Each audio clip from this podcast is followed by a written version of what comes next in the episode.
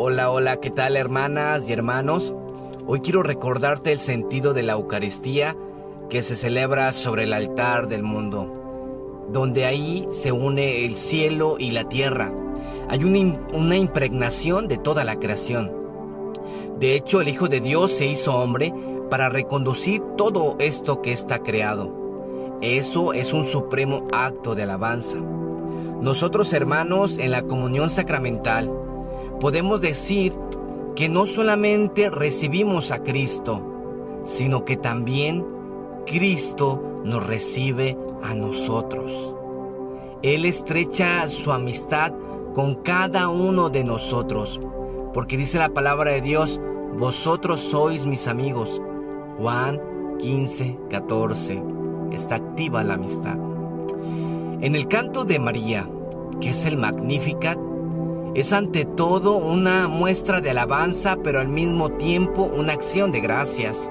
Un momento donde vemos a María que exclama con todo su corazón, mi alma engrandece al Señor y mi espíritu exulta, mi Dios, mi Salvador.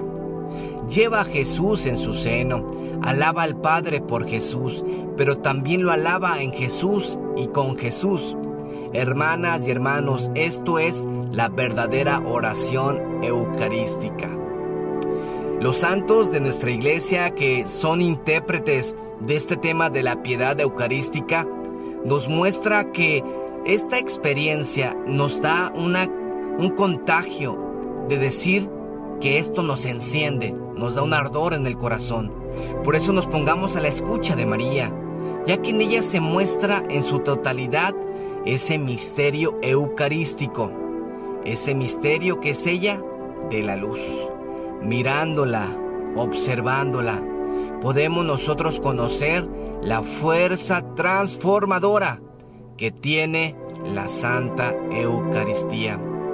Al contemplar a María, asunta al cielo con cuerpo y alma, podemos ver un resquicio, o sea, una brecha, una luz que nos muestra una tierra nueva y un cielo nuevo, que eso se abrirán en la segunda venida de nuestro Señor Jesucristo.